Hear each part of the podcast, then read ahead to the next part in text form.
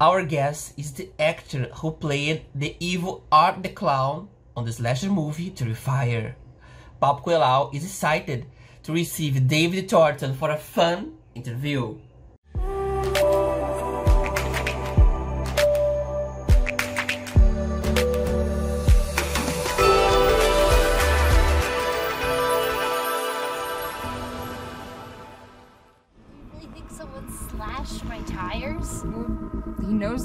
Car. He saw us getting into it earlier. Hey, handsome! Cut it out. My friend wants your number. Kill you. Look, that guy was harmless. He's just some douchebag in a costume acting like a retard because it's Halloween.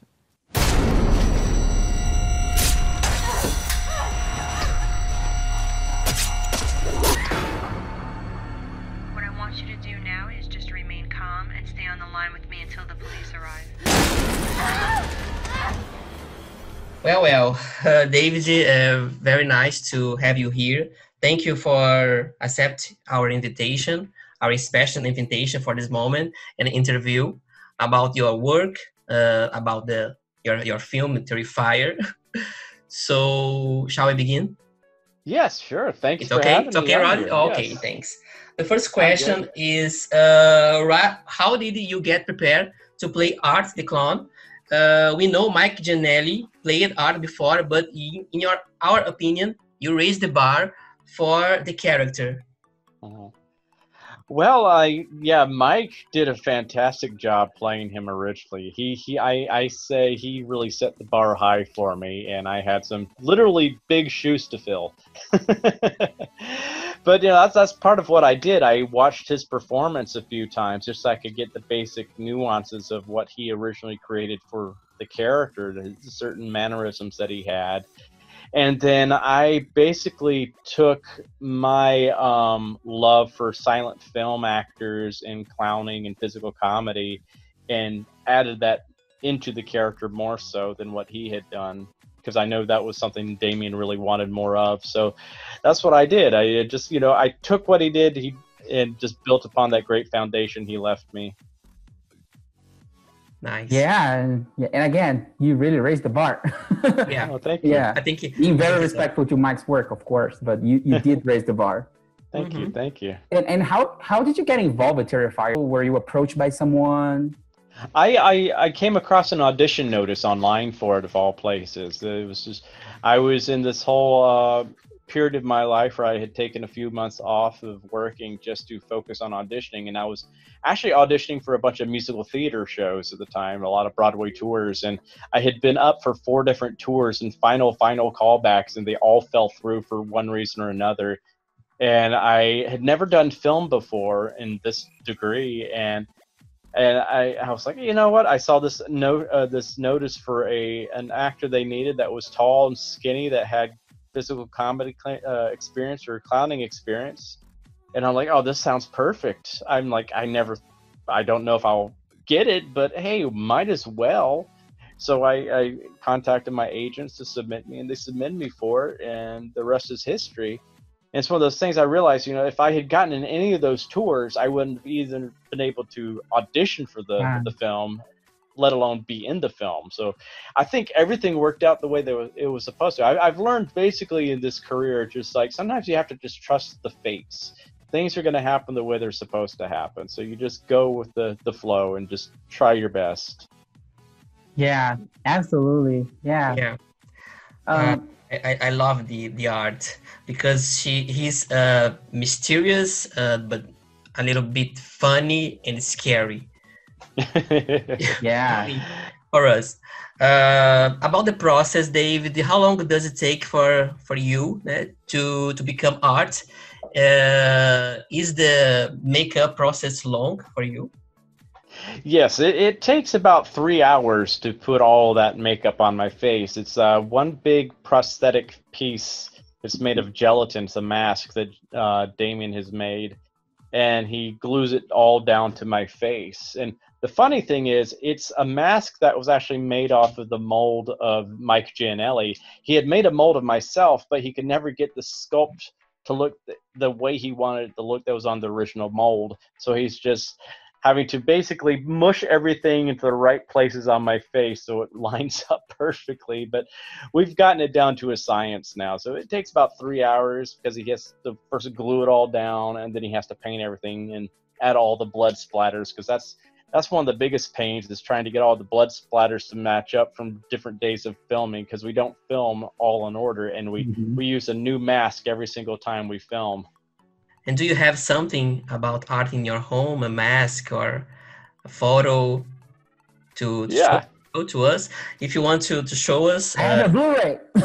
okay, Rod had the There Blu-ray. There we go. There we go. Yeah, I, I have all kinds of things, but I, I have all kinds of like uh, artwork that fans have given me uh, at conventions. I have uh, a few masks as well from different studios that have, you know, our, our Trick or Treat studio mask and also the um, Mm. the immortal mask that's like a six hundred dollar mask that they made that they sell. So that one I, I keep in its box because I don't want that to get damaged.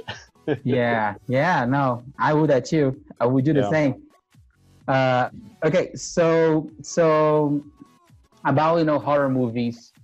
What is your favorite scary movie, and who is your favorite horror movie villain? Oh wow! I, I don't have a favorite horror movie of all time because there's so many different types of them, and I like them all for different reasons. But I will say like my top five in no particular order are like the original Halloween, uh, Omen, Texas Chainsaw Massacre, uh, Exorcist, and Nightmare on Elm Street Part Three: Dream Warriors. Whoa. Yeah.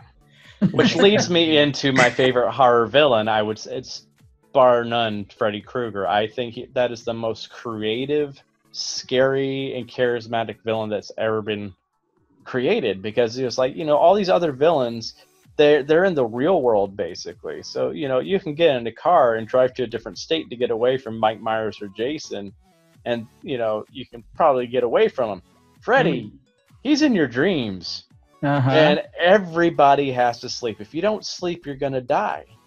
So that's that's that's a horrifying prospect. And plus, since everything takes place in your dreams, the the possibilities that they can do with him are endless because it's all Mhm. dreams. So that you can think of anything, and he could do it with Freddy Krueger. Yeah, no, I totally agree. So funny that like uh, Dream Warriors is also my favorite uh, Nightmare on, on Elm Street movie, and Yeah. Halloween is my favorite horror movie. I love Yeah. Michael Yeah. Myers. Mine and too. one of the reasons for that, we, we both love love Halloween, and one of the big reasons for that is because Michael is silent, you know, Mhm. and I, I tend to enjoy silent silent characters because you don't know what's in their mind, you know. It's No. difficult. But I love the chatty Freddy too a lot. I, Yeah. I, I feel like Freddy Freddy knows how to scare. Uh, how to say that? He knows how to deliver good quotes to scare people. Right. Right. He he he knows to re- how to really manipulate people and mess with their mind, and he he he, he toys with his victims, which I Yeah. That's that's hmm. what I like about him. Is that that's what art does too. He likes to toy with his victims. Yeah, true, true. It's so funny because I remember when I was watching Terrifier for the first time, and I was like, th- "There's the first scene, you know, you know, during the pizzeria, you know, the pizza place uh, Mhm. scene." It was it was so odd because you knew that you know Art was a bad person, but at the same time, Art was being charming. Yeah. you, you get like, is this a good guy or a bad guy? I mean, you, you know, it, it, it gives us that sensation that you don't know exactly what what he's capable to do and what he wants to do. yeah. So, so I love that scene, that very first encounter between the girls and, and Art.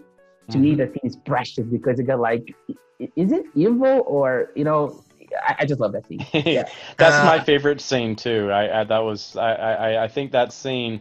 You don't need any explanation of the character. That scene sets up everything you need to know about the character right there. Yeah.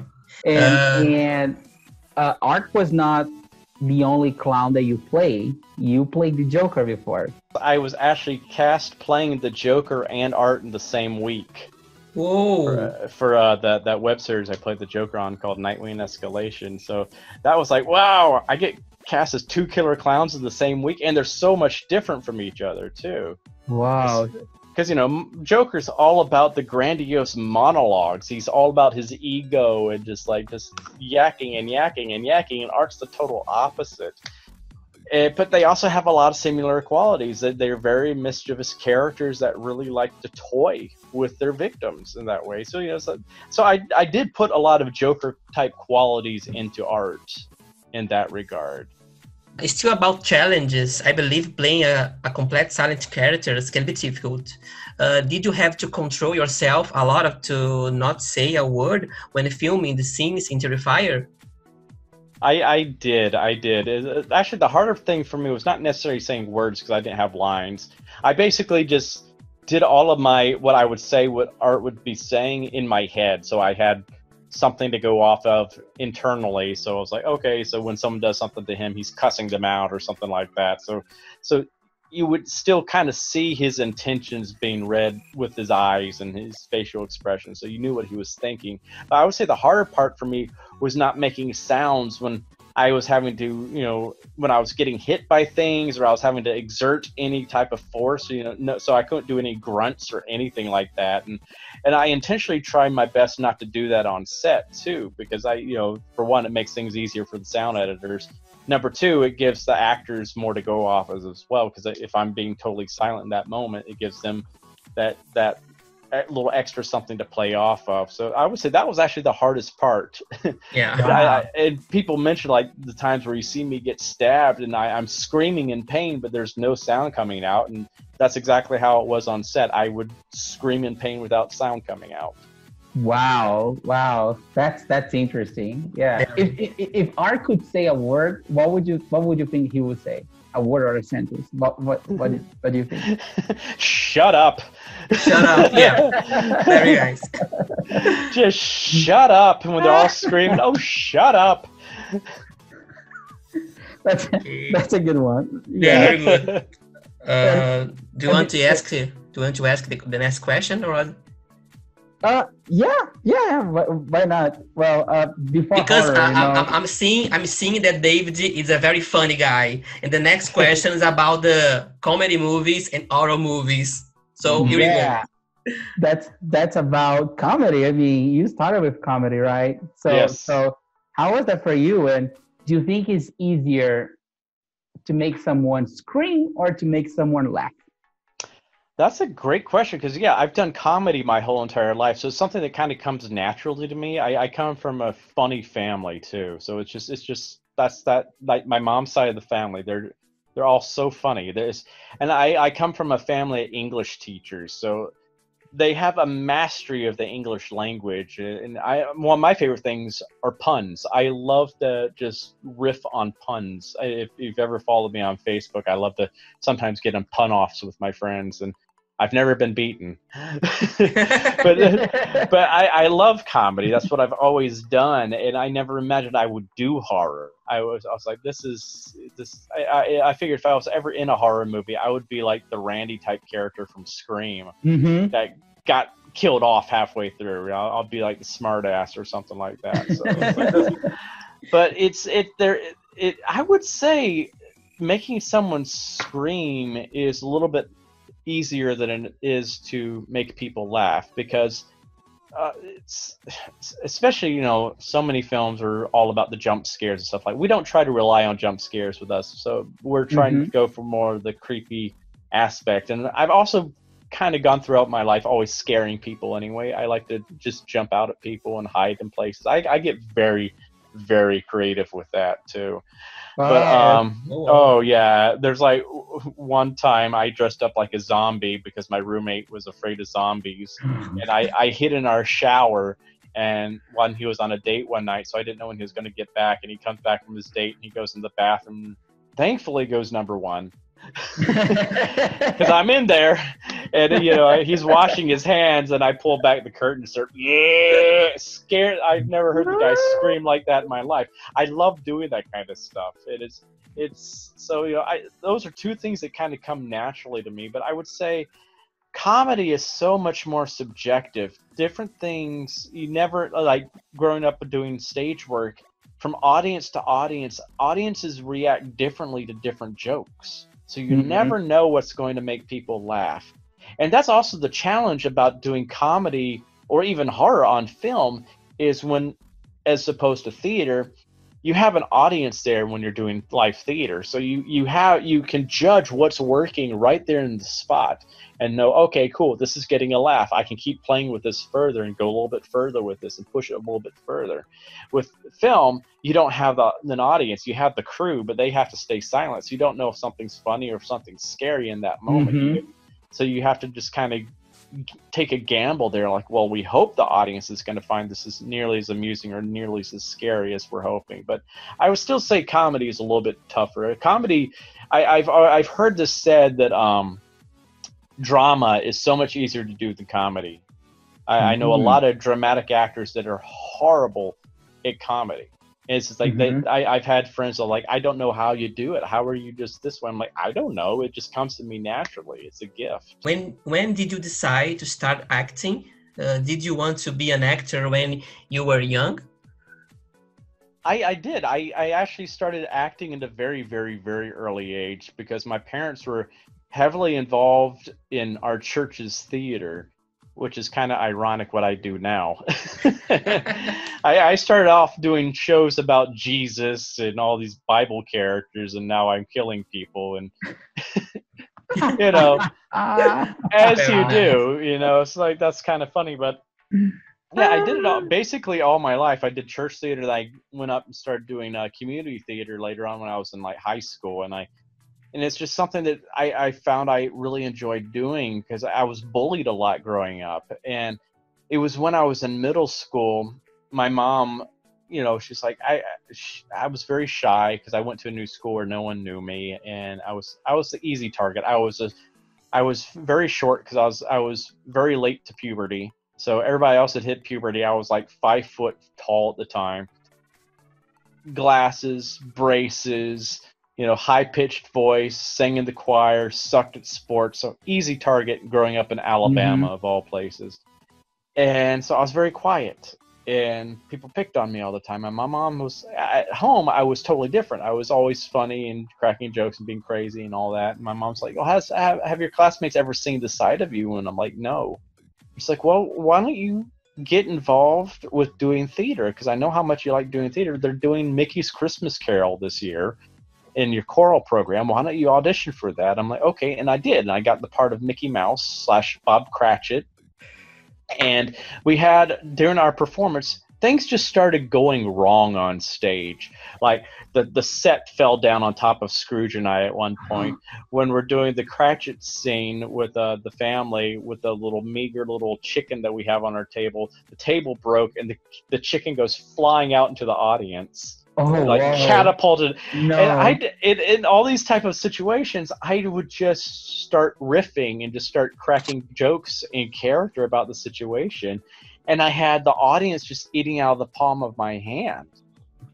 And it was that was it was like a, a, a, a light bulb just went off in my head, and I'm like, I like this. I need to do this. This is what I need to be doing with my life. I, I because for once people were laughing with me instead of at me. And I'm like, this is a wonderful feeling, and I'm bringing so much joy to these people. Like, I think this is what I want to do. And so that's when I really started amping up my game and wanting to get involved in doing theater. Well, well, the next question is a fan favorite question.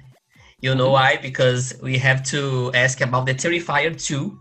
Uh-huh. Um, we know there's a new Terrifier movie coming soon. Uh, Are the plans still targeting 2020 or did the pandemic interfere on the filming or post production of this sequel? sequel? That that's a very very good question to ask right now, especially since they recently announced the the uh, postponement of the new Halloween film. Yes.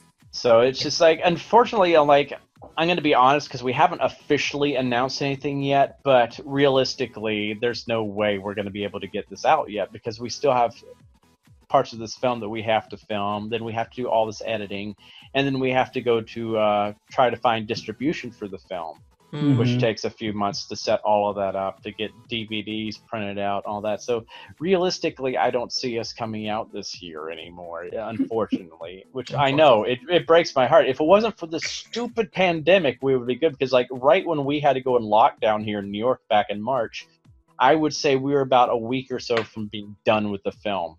And I was like, "Are you kidding me? We were uh, up there debating on just staying there and powering through the rest of the film, but they they just wouldn't let us do that. And I was like, oh, Yeah. uh, I uh, hate it's so frustrating. Oh. Oh, this year sucks. It- 2020 just sucks. It's Just like my whole yeah. year, my whole year has been shot. Like Yeah. all the conventions I was supposed to be doing this year have all been canceled and postponed, and it's just like it's it's this year sucks. It's this Big ugh. Oh my god. Can goodness. we have a Can we believe do-over? No. oh my goodness, waiting for Halloween and Terrifier 2. Yeah. Yeah, Yeah. but we're we're trying to get it out as soon as possible. I maybe know, maybe like- maybe Scream Five in next year too. So Halloween, Yeah, it's gonna be Terrifier 2. Terrifier three, Two. Whoa! oh yeah, it's Halloween, gonna be a everything. big year next year. what can we expect of Terrifier Two? You can say something about it. Oh yeah, I I can say stuff about it. I, I can't reveal plot and all that kind of stuff, but I will say that um, I, I I've always been giving it the nickname T two, as in like Terminator two, because I- look at Terminator and Terminator two like Terminator was great, but Terminator two just took everything from Terminator one.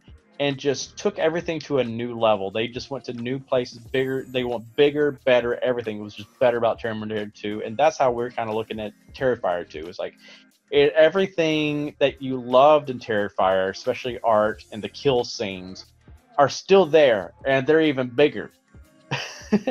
but then we've also taken the Oh. criticisms that we had, especially you know I know some people were like, oh, there's not much of a plot. We've added more of a narrative element to it this time as well, and Mm. so it's it's it's you know it's more traditional in that way that we actually have a uh, our protagonist, this fantastic female lead that we have uh the, the character's name is Sienna, played by Lauren LaVera, who is absolutely just I think everybody's just gonna fall in love with her because she's not your little damsel in distress type of heroine. She's a badass character.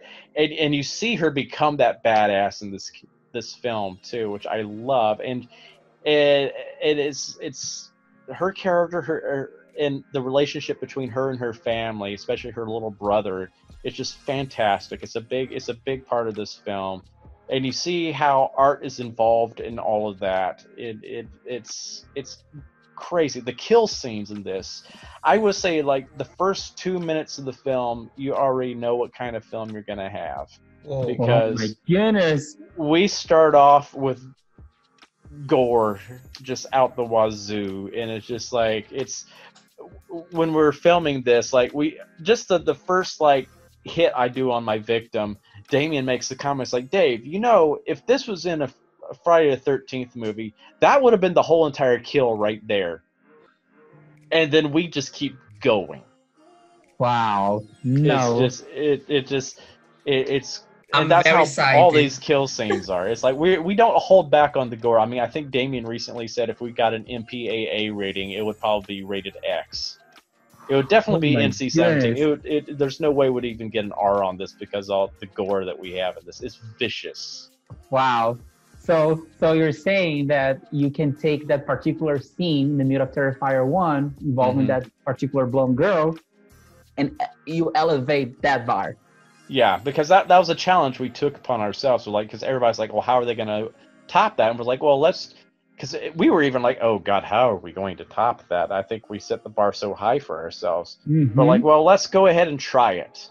Let's try to top that any way we can. And and I will say, at least two of the kills in this, I think, come very close to to topping it, if not topping it, in just the the viciousness. Wow. There's one kill in particular. It's just mean. There's nothing funny about it. Art doesn't even really joke with this kill. It's just he's pissed, and it's it's it's a good kill. It's oh my. Damien got nauseous editing it. wow. If that tells you anything. And this is the guy that was raised on horror films. He's named after Damien from The Omen. So he's just like he he's the one that comes up with this stuff and he was sitting there he's like i'm getting nauseous editing this because what you're doing to this person is horrible wow. Wow. Oh, and we have to we have to wait. I can't believe we have Yeah. to wait. We have to wait. yeah, yeah, I don't It's Yeah. gonna be worth it. It's gotta be worth it. It's you're not gonna be disappointed. I disappointed. bet. Yeah, I bet. So between Art and Pennywise, another very famous character, right? Uh, who do you think that would win a battle? Well. If you put both, yeah. I mean, I know that Pennywise is like mystical and supernatural, and we don't know yet if Mhm. Art is supernatural or not, right? Yeah. But let's say they're both like humans, right? Yeah. So who do you think that would, would win the I would say it would be art for different reasons. For one, art is just vicious and relentless. Two, Pennywise re- relies on scaring people. He wants to just, you know, just that's how he gets people. He gets in their heads and brings out their worst fears. Art doesn't scare easily. so that that he would he would have an advantage over Pennywise right there. And I always like to say is like if Art ever talked, that would be the one time he would talk, and he would just start trash talking Pennywise, and he would just defeat him like that. And he's like, "You, you suck. No one's afraid of you. You, you're making all of us real clowns look like shit. You're not even a real clown. You're just pretending to be a clown." Yeah, but that's a great answer. You're Yeah, right. I mean, yeah. Uh, I, I, I thought it out. yeah, no, no, no, no, no. That, that that's a that's a great one. I have to say it. Yeah. yeah. Well, uh, about the the supernatural thing, I don't know if I can uh, talk about it, but the final scene of the original movie, the the Terrifier one, um, I wonder, and I'm, I was thinking about the natural supernatural part. Yeah, I will say we definitely addressed that. He is there is a supernatural element that for sure. You see that at the end of the first film because you- you can't come back the way he did Mhm. naturally. That's Mhm. definitely supernatural. Okay. I will also say that Art has a new confidence in himself now. That it's like, Mm. oh, I I, I, I kind of look at Terrifier as his origin story in some ways, where it's just like, okay, now he's like, oh wow, I can come back.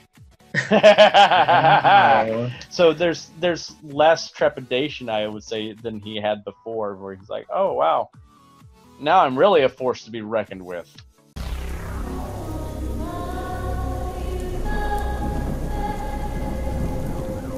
So what are your plans tomorrow? Megan Melanie's throwing a Halloween party.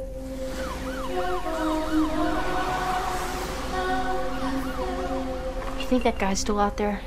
What's up with you and this clown all of a sudden? You're like obsessed. They never found his body.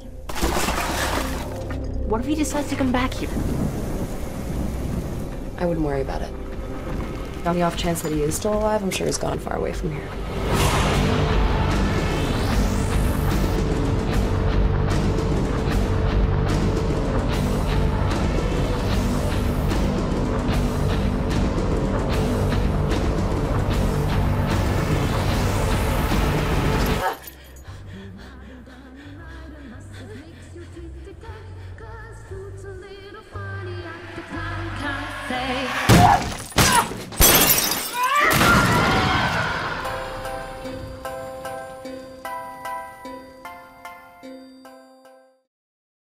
Oh, just Yeah. a big thank you. That's really what I want to say. It's just like we're we're able to do what we're doing for Terrifier 2 literally because of the fans. We did an Indiegogo campaign last year where our goal was only $50,000 and we raised over $200,000 in record time and it was just like blew us away and we didn't realize when we were making terrifier 2 because we, we just wanted to go bigger and better we didn't realize how expensive things were going to get so that $200000 has really helped us out and put us where we needed to be especially for that one big huge scene i was talking about. It's like we wouldn't have been able to do it without the fans. Literally we would not have been able to do what we're doing with this film without the fans.